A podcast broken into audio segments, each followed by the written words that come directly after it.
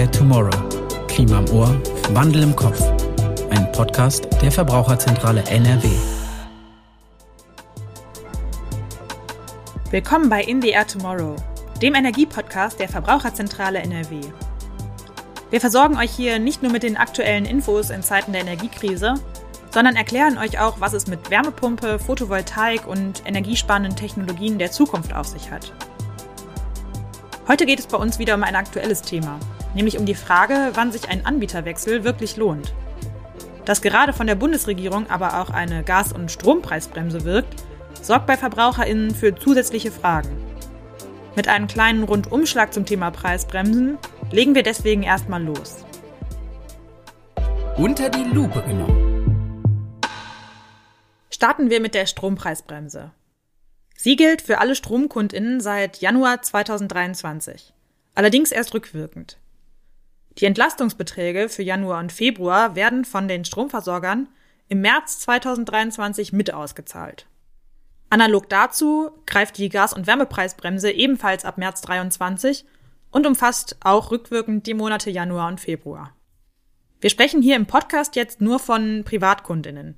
Für Unternehmen bzw. Großabnehmer gibt es da nämlich nochmal ganz andere Preisgrenzen zum Beispiel.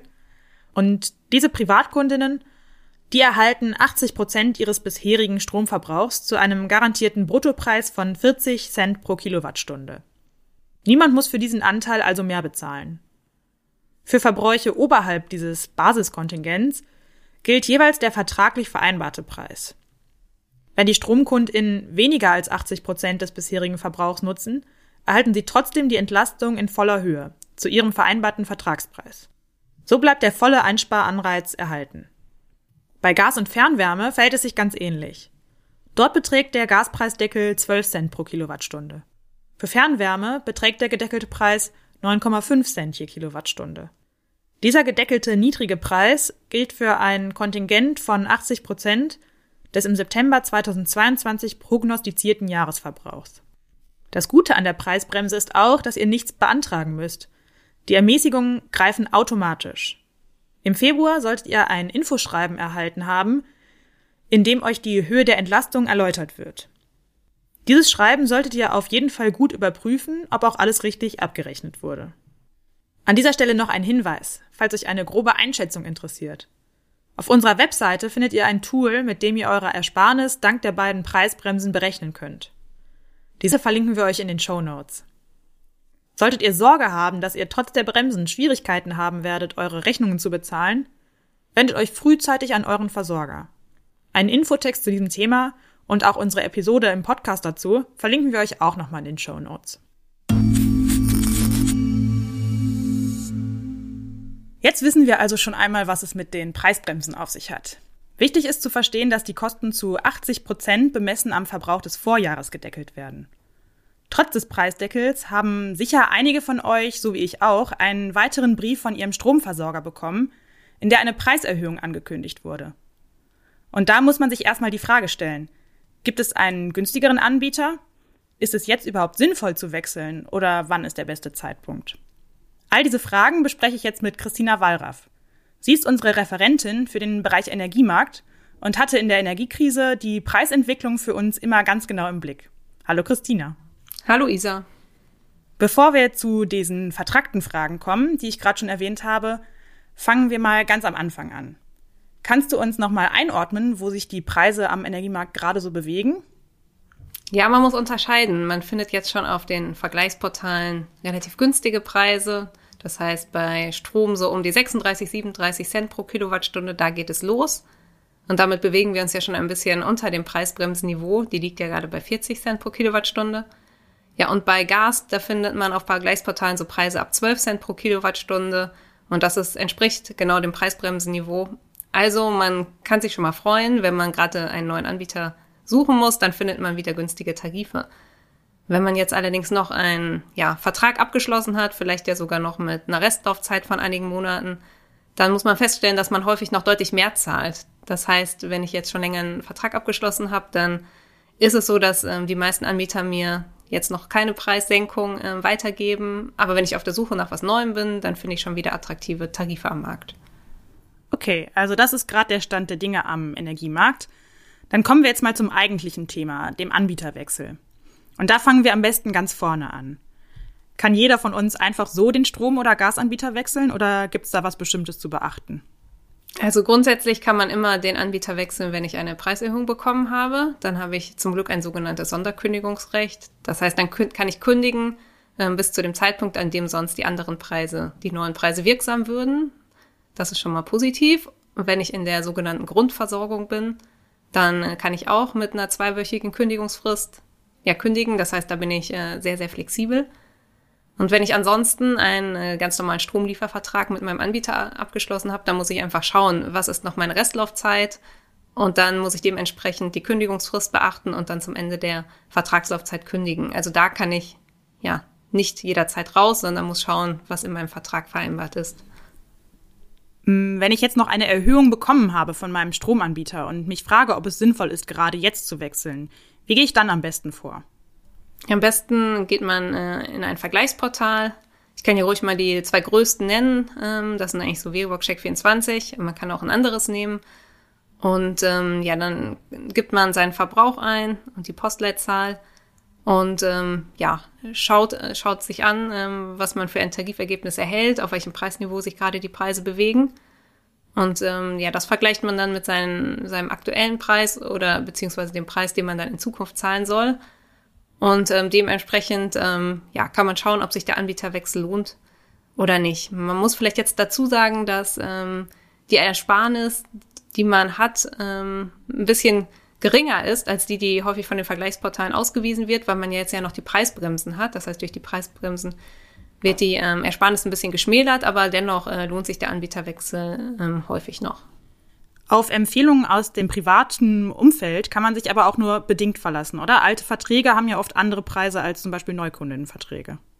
Ja, genau. Also ähm, als Bestandskunde bekommt man häufig noch andere Preise. Ähm, oder es kann sein, dass man dann noch bessere Preise bekommt. Oder ein paar Anbieter sagen auch weiterhin, wir nehmen nur Bestandskunden. Aber im Moment ist der Markt ja zum Glück wieder so ja, lebhaft und belebt, dass man eigentlich äh, aus dem, ich will noch nicht sagen aus dem Vollen schöpfen, aber dass man wieder eine akzeptable Auswahl hat und da ähm, auf jeden Fall wieder einen ganz günstigen Tarif findet. Gibt es Dinge, auf die man besonders achten sollte in seiner Recherche? Denn es gibt da ja verschiedene Vergleichsportale, wie du schon gesagt hast. Ähm, wie finde ich denn den für mich günstigsten Anbieter? Ja, genau. Also auf den Vergleichsportalen möchte man ja ein möglichst ähm, großes Tarifergebnis angezeigt bekommen. Das heißt, man stellt den Filter so ein, dass zum Beispiel der Filter direkte Wechselmöglichkeit ähm, erstmal ausgeklickt wird ähm, oder dass Kundenbewertungen ähm, ja erstmal ausgestellt werden, so dass auch wirklich ähm, möglichst viele Anbieter angezeigt werden. Dann ist natürlich noch die Frage, ähm, was möchte ich für eine Laufzeit haben? Ähm, möchte ich eine Preisgarantie oder nicht? All, all sowas ähm, muss ich vorher angeben im Portal und dann ähm, werden mir dementsprechend die Tarife angezeigt.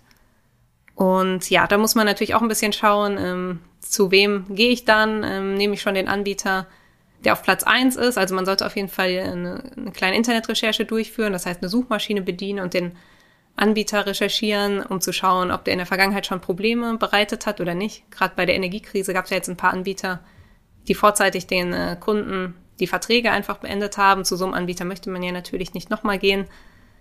Und äh, man sollte auch nicht auf die Anzeigen reinfallen, die es bei so Vergleichsportalen gibt. Das heißt, über dem eigentlichen Tarifergebnis gibt es meistens so grau hinterlegte Anzeigen, die aber gar nicht unbedingt das günstigste Ergebnis für mich sind. Da sollte ich auch nicht ähm, draufklicken.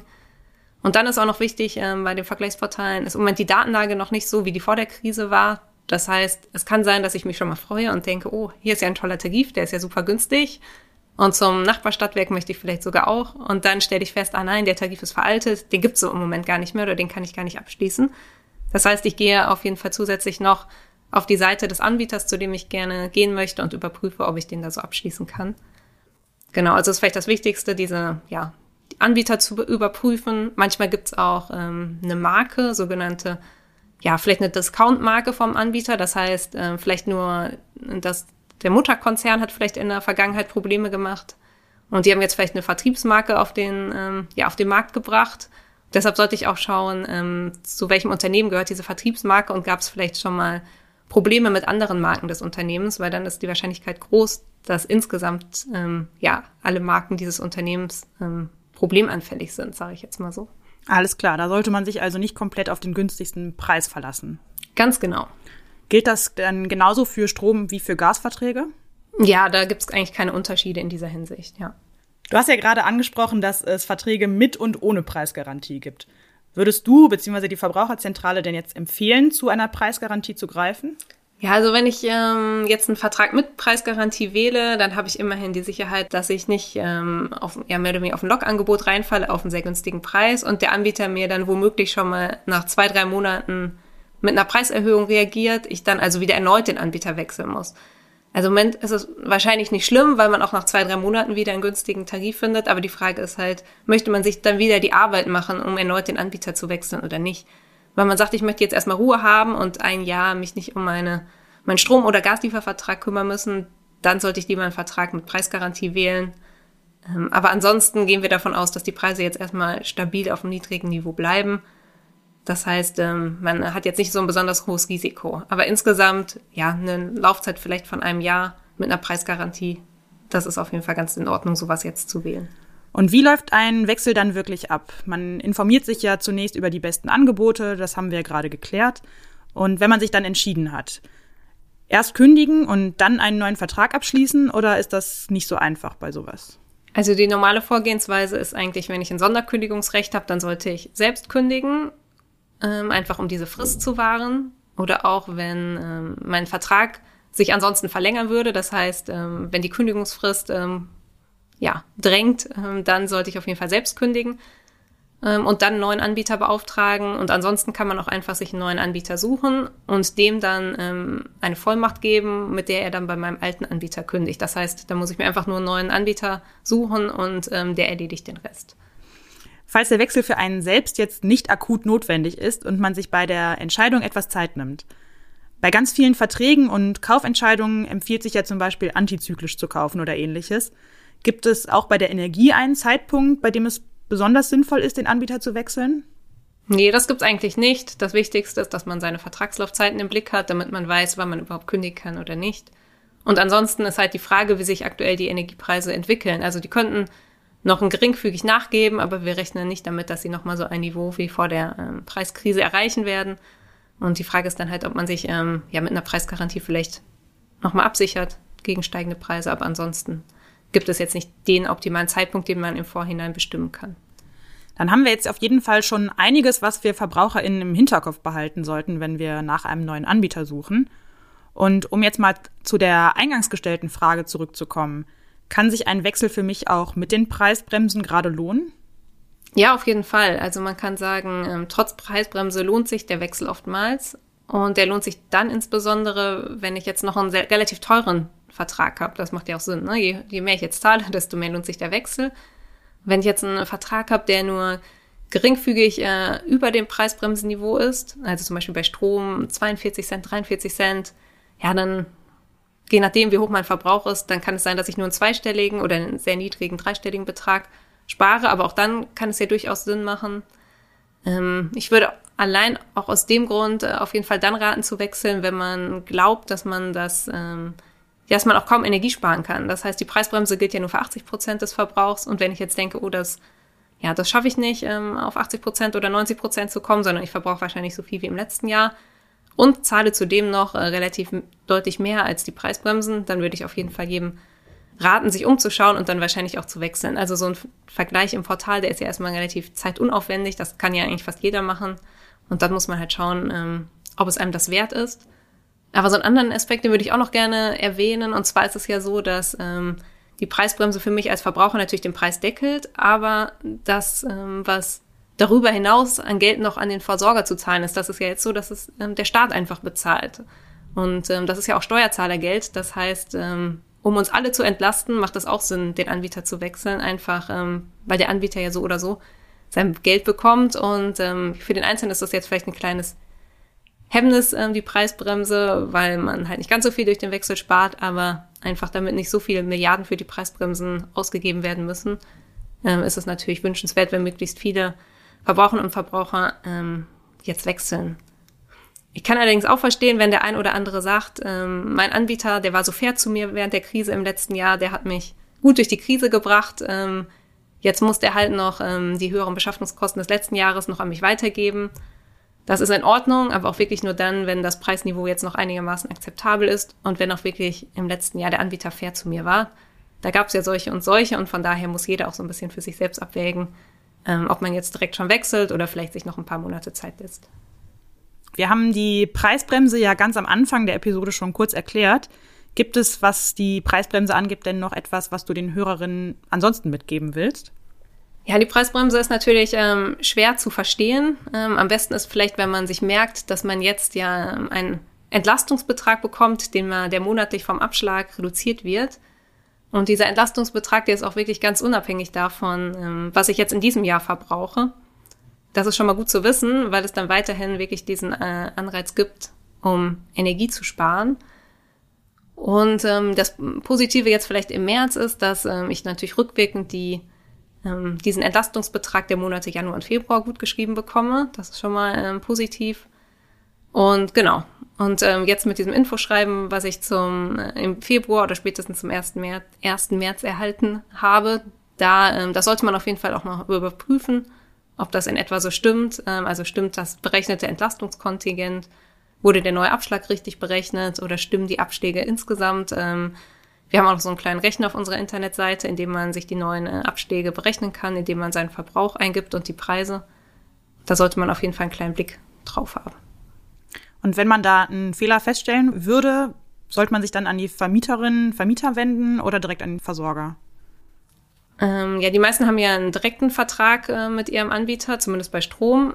Und ähm, ja, weil die Vermieter, die werden die Entlastung in der Regel jetzt leider erstmal noch gar nicht merken, sondern die bekommen die über die Nebenkostenabrechnung. Aber jeder, der jetzt so ein, direkt so ein Schreiben von seinem Anbieter hat und merkt, da stimmt irgendwas nicht, sollte sich auch erstmal direkt äh, an den Anbieter wenden. Und wenn das nichts bringt, kann man sich natürlich auch an die Verbraucherzentralen wenden, die dann da helfen, das zu klären. Du hast ja gerade kurz die Entlastung angesprochen. Kannst du uns vielleicht einmal erklären, wie die sich berechnet? Ja, ist nicht so ganz einfach, aber ich versuche es gerne.